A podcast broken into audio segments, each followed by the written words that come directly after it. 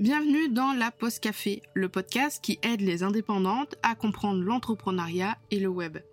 Je suis Camille, webmaster sous Elementor et WordPress depuis 2020 et mon job, c'est d'aider les indépendantes comme toi à créer, développer et gérer leur site internet. Deux fois par mois, on se retrouve pour un nouvel épisode. Alors installe-toi confortablement, prends un petit café et je te souhaite une très bonne écoute.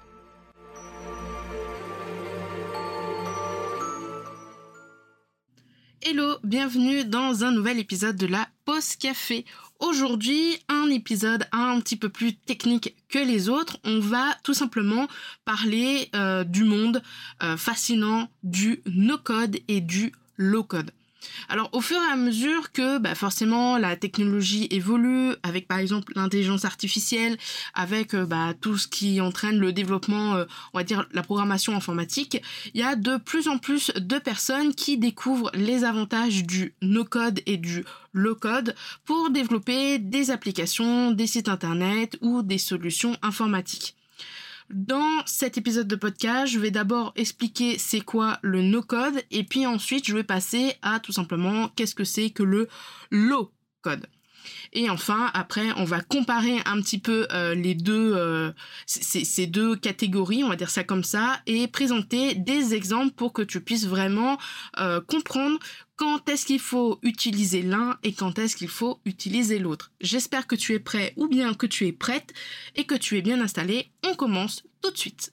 Alors, qu'est-ce que c'est que le no-code? Donc N-O euh, code comme un code, quoi, c'est ODE. Alors, en gros, il faut que tu imagines que tu as une idée géniale, vraiment extraordinaire pour ton application ou pour ton site internet. Mais le problème, c'est que tu n'as aucune expérience en programmation.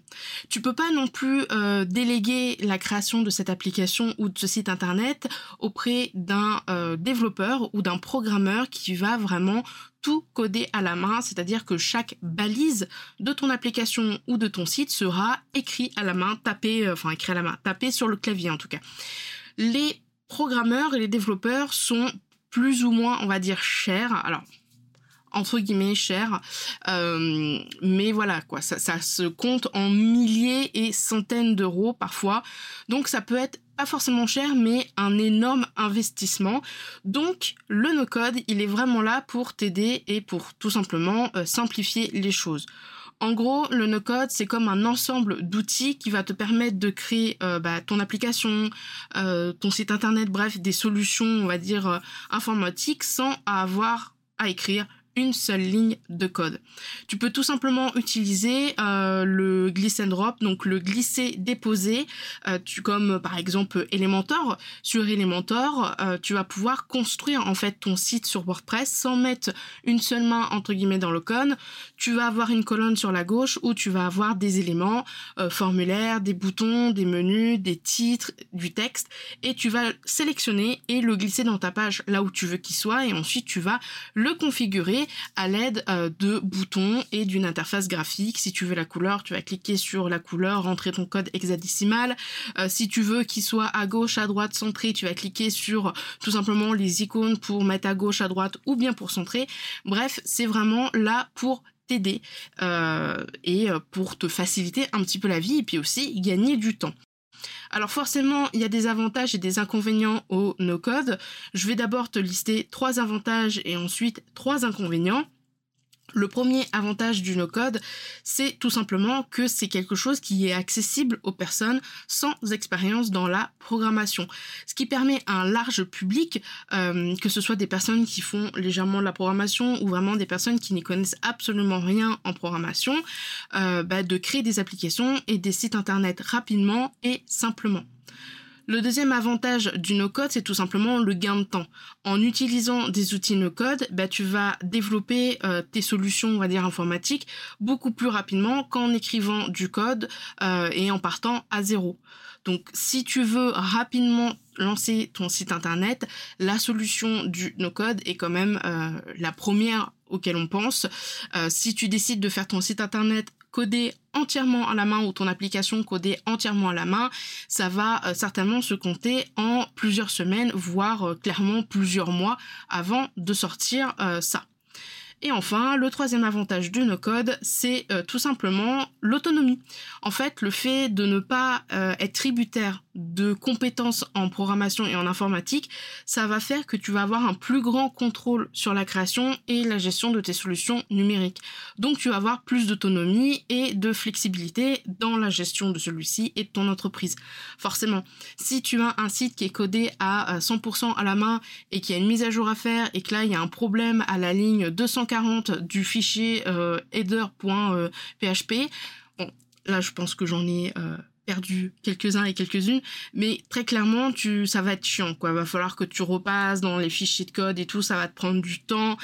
Et si jamais c'est trop compliqué, il va falloir que tu fasses appel à un programmeur ou un développeur, alors que en solution no code, que ce soit avec Elementor, Divi ou même maintenant avec euh, l'éditeur de WordPress, eh ben, étant donné que c'est euh, des éléments du scratch en fait, hein, c'est des éléments qui sont déjà configurés, que tu prends et que tu glisses et que tu configures après, tu as quand même une plus grande autonomie. Je dis pas que tu seras jamais amené à faire appel à un professionnel pour ton site.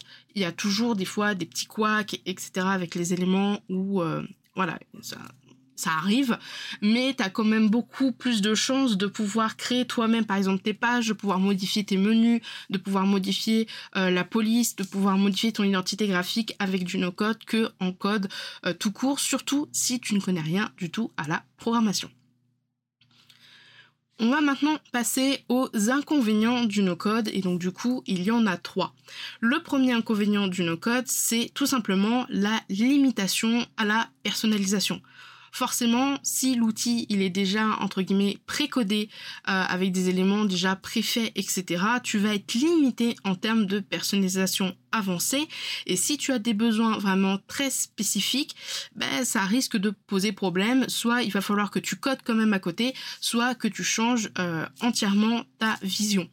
Euh, pour te donner un petit exemple, j'ai des fois eu des, des, des, clients qui sont venus me voir parce qu'elles voulaient faire, par exemple, une plateforme de cours en ligne sur WordPress et avec Elementor. Malheureusement, toutes les fonctionnalités qu'elles voulaient, c'était vraiment beaucoup trop technique, beaucoup trop précis. Et dans ces cas-là, bah, je lui ai dit très clairement, un site WordPress et Elementor, ce n'est pas du tout adapté à ton projet. Euh, essaye de voir du côté euh, des développeurs ou euh, des personnes qui font des applications parce que en mode site internet WordPress et Elementor, ça risque de pas être optimisé, ça risque d'être bancal et d'être un petit peu de la bidouille. Donc voilà, il faut vraiment savoir ce que tu veux en termes de personnalisation. Si tu veux quelque chose de vraiment entièrement à 200% personnalisé, peut-être que la solution no code ne va pas vraiment te combler. Deuxième inconvénient au no-code, c'est tout simplement l'extensibilité qui sera limitée. Ben, forcément, à mesure que ton projet, par exemple, de site ou d'application va se développer, peut-être que l'outil que tu utilises en no-code à l'instant T, ben, il va être un petit peu, euh, euh, comment je pourrais dire, un petit peu... Euh, un petit peu petit, euh, de moins en moins adapté, si je puis dire comme ça. Et du coup, bah, il va peut-être falloir que euh, tu réfléchisses à peut-être dans quelques années ou dans quelques mois à changer euh, de plateforme, à changer de solution et du coup à faire une migration. Alors il y a des fois où il y a certains outils no-code euh, qui autorisent à faire la migration vers un autre outil, mais ça reste quand même assez rare. En général, il faut tout refaire sur le nouvel outil. Quand tu passes de euh, Divi à Elementor pour euh, les sites internet, ben tu es obligé de tout refaire sur Elementor à la main, chaque chaque page, chaque session, chaque section, etc.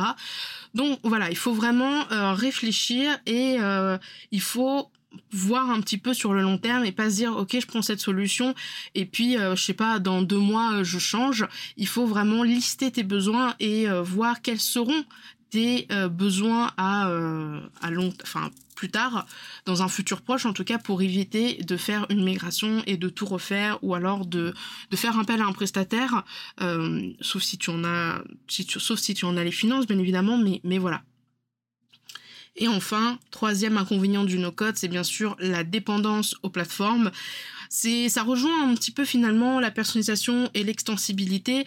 C'est que euh, le fait de dépendre d'une plateforme pour faire euh, ton outil, enfin ton ton application ou ton site internet, ben tu vas être tributaire des fonctionnalités et des mises à jour et ça peut euh, te priver un petit peu de liberté. Des fois, quand Elementor a décidé de ne pas marcher, ben il y a rien qui marche. Alors bien sûr, les pages qui sont déjà faites, en général, elles restent telles quelles. Mais imaginons, euh, j'ai une page de vente que je dois faire euh, pour une cliente euh, à la fin de la semaine. Elementor a décidé que les titres ou les boutons, ben, ils ne marcheraient plus parce qu'à cause d'une mise à jour, il y a eu un couac. Ben, on est tributaire un petit peu et on doit attendre que ça se passe. Alors, bien sûr, je peux faire une, une, comment on appelle ça? Une rétro, une rétro mise à jour, j'ai plus le mot, mais voilà, c'est pas la solution.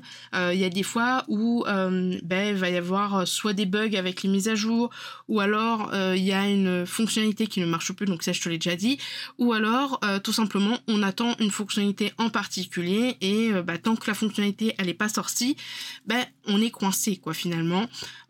donc voilà, on va être assez dépendant, assez tributaire des plateformes no code. Alors quelques exemples et quelques outils euh, no code assez euh, populaires qui peuvent potentiellement t'aider. Je suis sûre que tu en as déjà entendu parler. Le premier, c'est forcément Elementor un outil qui va t'aider à créer ton site sur WordPress assez facilement. J'étais obligée de te le caser dans cet épisode de podcast étant donné que euh, je suis webmaster Elementor et que Elementor c'est mon outil chouchou, mais tu as également euh, de plus en plus euh, WordPress nativement qui permet de mettre des blocs et de faire des sites vraiment en no code et sinon tu as Divi et également Bridy. Alors, c'est pas forcément euh, le même tarif entre Elementor, Bridi et Divi, euh, mais voilà, ça peut être aussi des outils euh, que tu peux être amené à utiliser si tu souhaites faire ton site internet seul de ton côté.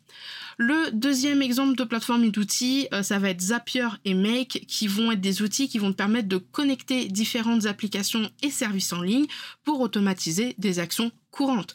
Par exemple, j'ai un quiz sur euh, Téléform. Eh ben, je veux que quand les gens ils ont euh, terminé ce quiz sur Téléform et qu'ils font euh, envoyer les résultats, je veux que Make ou Zapier récupère les résultats de, de, ce formulaire-là et en fonction des résultats, les ajoute dans un groupe en particulier sur MailerLite. Ensuite, troisième plateforme, euh, ça va être Adalo. Donc Adalo, c'est une plateforme no-code spécialement conçue pour le développement d'applications mobiles. Euh, donc c'est pour créer tes applications euh, mobiles en glisser-déposer. donc ça peut être relativement assez pratique.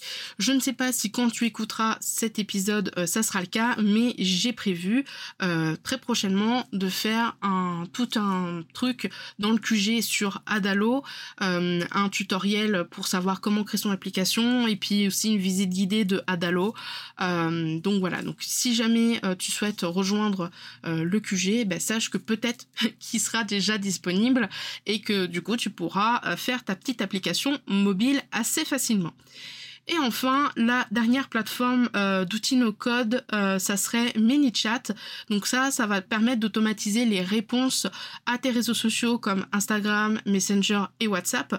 Euh, d'ailleurs, je te mettrai dans le lien de cet épisode et il y a également le lien dans l'article de blog, un tutoriel que j'ai fait sur ManyChat avec un modèle à récupérer gratuitement sans inscription.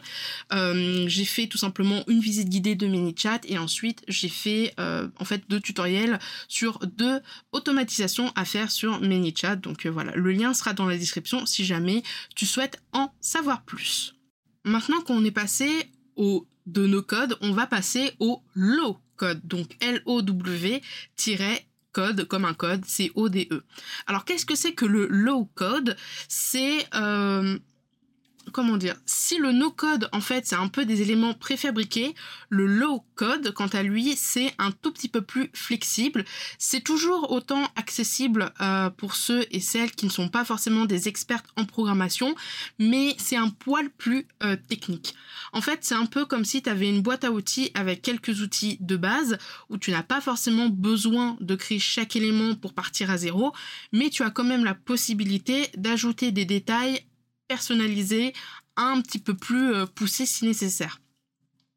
Il y a certains des outils euh, low-code qui sont conçus pour tout simplement te permettre bah, de construire des applications et des sites internet, mais beaucoup plus complexes en évitant l'écriture intensive de code. Donc par exemple, à la place de créer un site entièrement codé à la main ou un site entièrement pas codé à la main, eh ben le low code, ça va être un entre-deux. Tu vas pouvoir, si tu le souhaites, avec tes compétences en HTML, en CSS, en JavaScript, ben, de personnaliser des petites choses, de rajouter un petit peu de code. Alors, comme pour euh, tout à l'heure, je vais te dire du coup les avantages et les inconvénients du low code. Alors, les avantages, il y en a trois.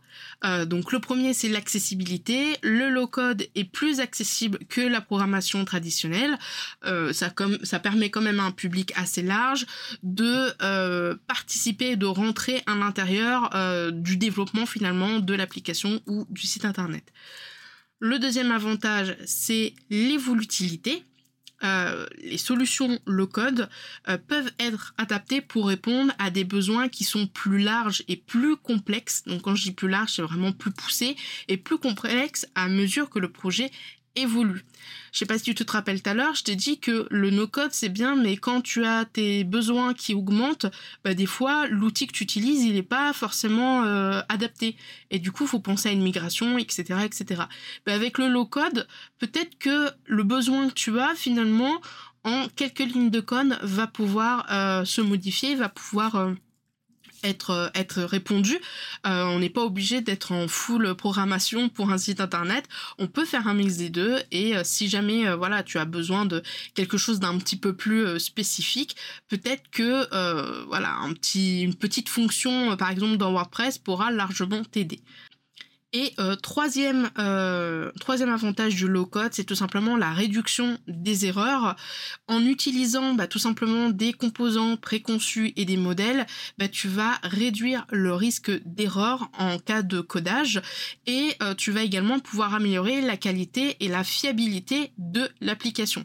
Tu imagines bien si tout le monde développait son site internet comme il l'entend, sans, sans structure préétablie, ça serait vraiment le bazar euh, si jamais voilà la personne qui a fait ton site euh, n'est plus disponible, tu cherches un autre développeur, euh, ça va être vraiment très compliqué pour cet autre développeur s'il n'avait pas quand même une structure.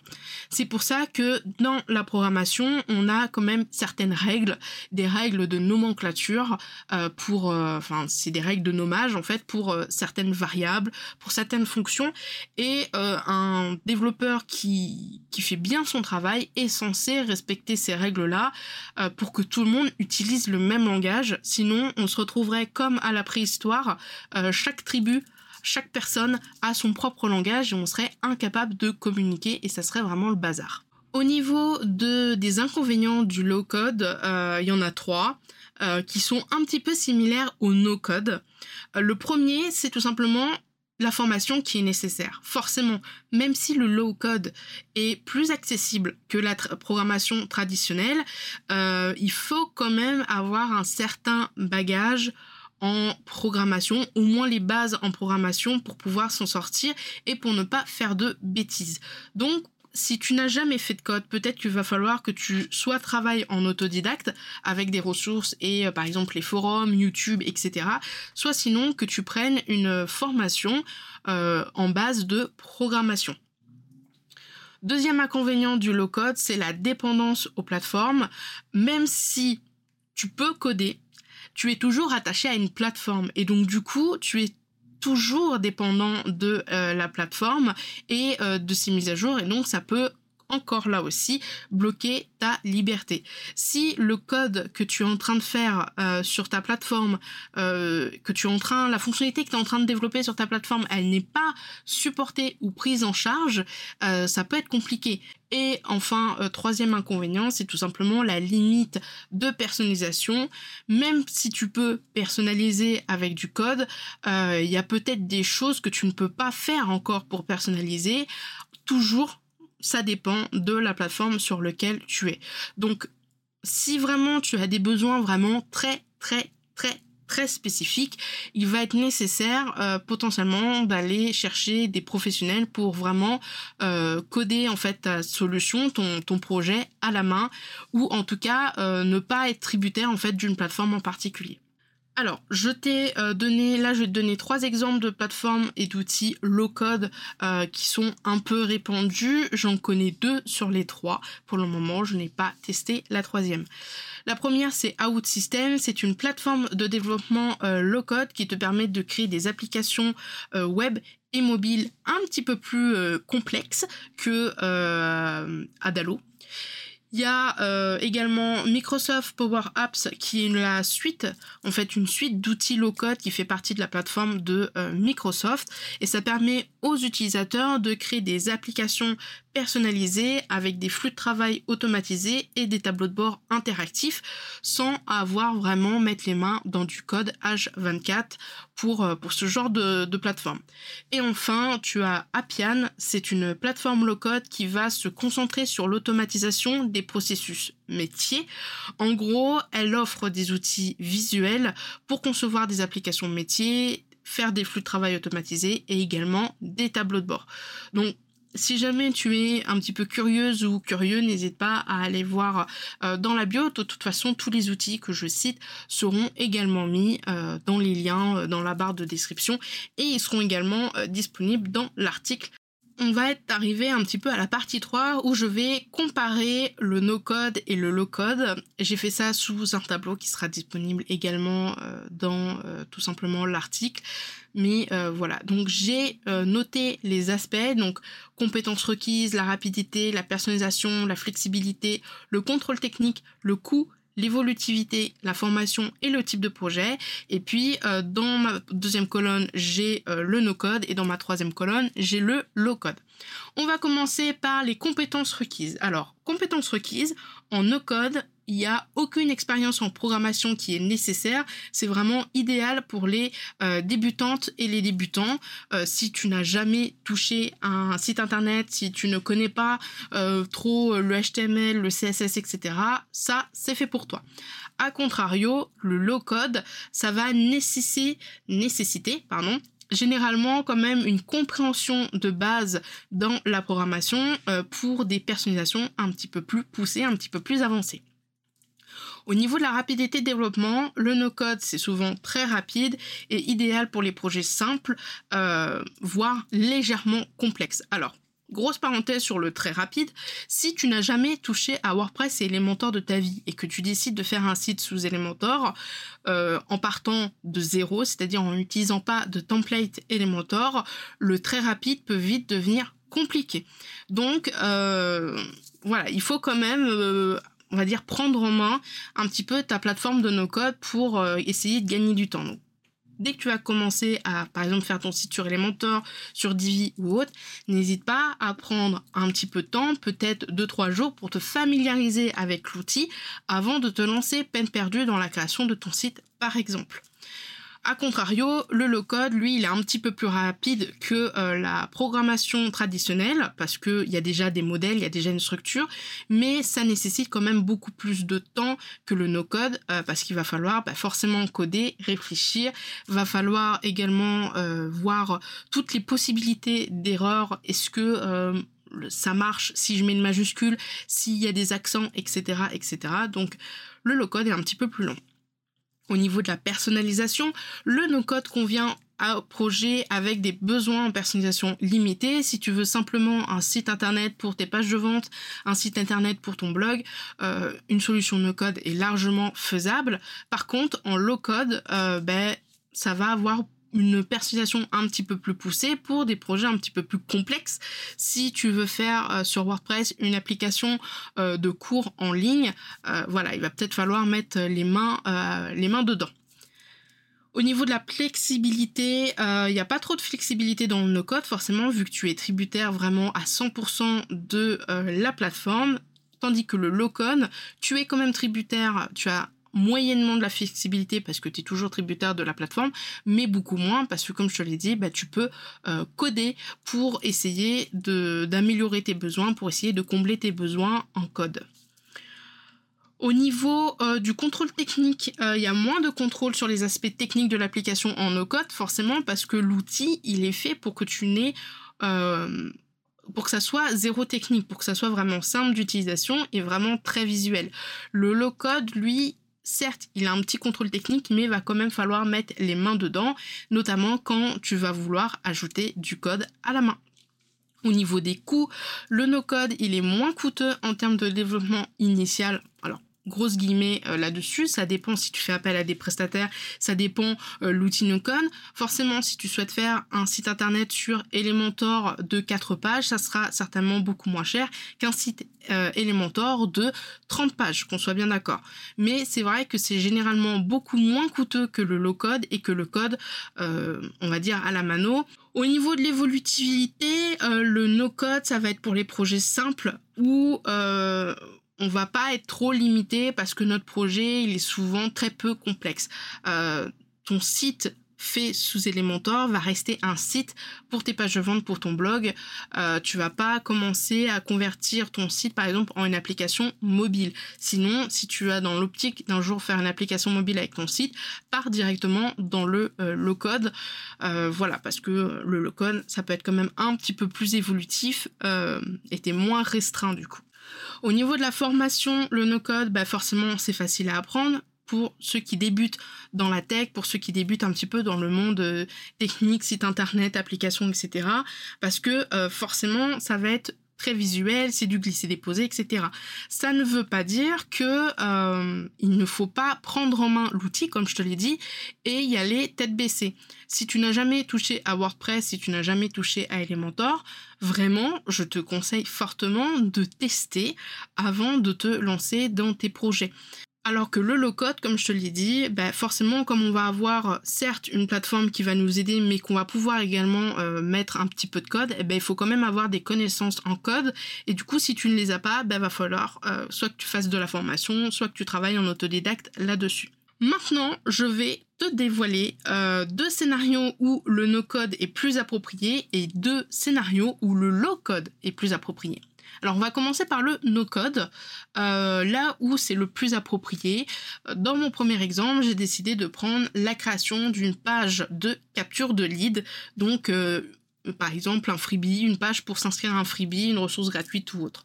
Si tu veux créer rapidement une page de capture sur ton site internet par exemple de coaching en ligne, euh, la solution no code elle est idéale donc euh, Elementor, Divi, euh, Super Superio je crois.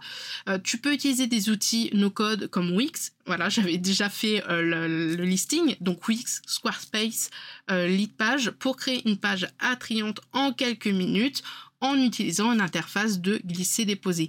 Pas besoin de coder, tu peux personnaliser les formulaires et les éléments visuels pour collecter les informations de tes prospects sans tracas. Faut savoir que avec MailerLite en version pro, tu peux créer directement tes landing pages pour euh, créer une page d'inscription euh, où tu vas également pouvoir mettre le formulaire et euh, ils vont être automatiquement ajoutés dans un groupe et puis après tu peux faire une automatisation. Donc si tu as euh, déjà MailerLite par exemple en pro, euh, que tu n'as pas encore par exemple de site internet, tu peux très bien faire tes pages d'inscription à tes freebies directement sur MailerLite. Deuxième exemple où le no-code est plus approprié, c'est dans le lancement d'un blog par exemple. Si tu as envie de partager tes connaissances, de faire de la création de contenu, etc., euh, faire ton site blog en mode no-code, c'est l'option la plus rapide et la plus, je dirais, judicieuse. Euh, des plateformes comme WordPress, Blogger vont te permettre de créer et de personnaliser ton blog sans compétences en programmation. Euh, tu vas pouvoir choisir une variété de thèmes et d'extensions assez énormes pour personnaliser l'apparence et les fonctionnalités de ton blog. Euh, par exemple, tu vas euh, pouvoir mettre sur WordPress avec Smash Balloon ton feed Instagram en bas de page. Tu vas pouvoir également avec Compliance avoir ta pop-up pour les cookies, avec Elementor, Divi, Bridi, créer l'intérieur de tes pages, etc., etc. Donc ça, c'était vraiment les deux exemples, on va dire, les plus simples que j'ai trouvés pour, euh, bah, pour t'expliquer, enfin pour te montrer un peu quand le no-code est plus approprié. Maintenant, on va voir l'inverse, c'est-à-dire le scénario où le low-code, il est un petit peu plus approprié.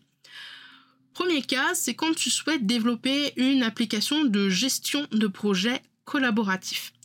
Imaginons, tu as besoin de créer une application de gestion de projet collaboratif pour coordonner le travail de ton équipe ben, le low-code, lui, va être un petit peu plus approprié. Avec des plateformes comme OutSystem ou Appian, tu vas pouvoir créer une application personnalisée qui va répondre à ce besoin et intégrer des fonctionnalités comme la gestion de tâches, la messagerie instantanée, le suivi des performances, par exemple.